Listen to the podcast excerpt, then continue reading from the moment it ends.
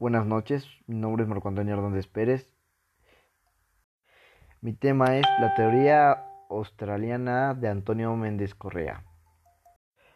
Su planteamiento se basaba en que existía una corriente de migración hacia América del Sur, procedente de Australia y Tasmania, atravesando las islas Auckland hasta Antártica, asentándose en la Tierra del Fuego y la Patagonia, basando sus sustentos en semejanzas físicas, en cráneos y grupos sanguinarios, semejanzas lingüísticas y semejanzas culturales.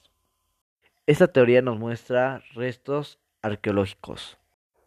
Ruta fue un proceso de migratorio desde Australia a través del de bordear el continente antártico y atravesando el mar de Drake.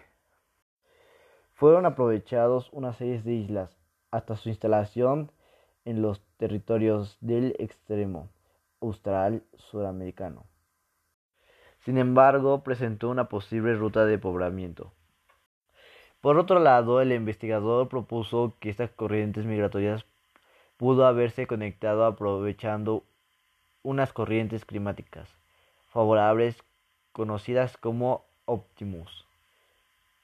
Efectivamente, en el registro histórico climático se observaba estas condiciones durante el periodo que, se, que va del año 700 a.C.